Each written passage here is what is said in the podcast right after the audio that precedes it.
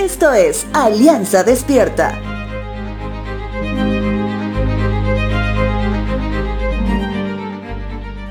Cuando mencionamos que nuestro Dios es un Dios de orden, debemos recordar que es un atributo comunicable, es decir, que podemos también vivir bajo el mismo orden de Dios.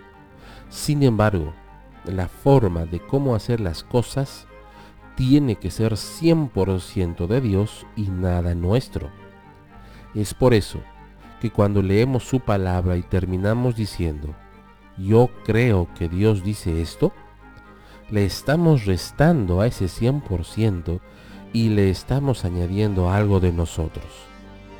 Quiero leer contigo hoy el libro de Hechos de los Apóstoles capítulo 13, versos 2 y 3, que dice lo siguiente.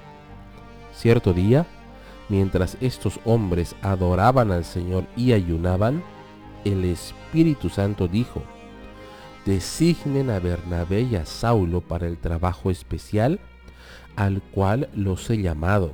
Así que después de pasar más tiempo en ayuno y oración, les impusieron las manos y los enviaron. La palabra nos muestra en primer lugar que Dios muestra una necesidad por resolver. Ante la necesidad, Dios inquieta el corazón de sus hijos para trabajar en unidad sobre la necesidad por resolver.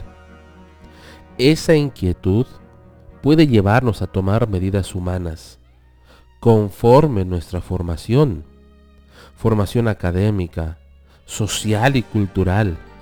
En ese sentido, para que la decisión y las medidas por tomar sean 100% de Dios, debemos trabajar como Dios nos muestra en su palabra, para que Bernabé y Saulo puedan llevar las buenas nuevas.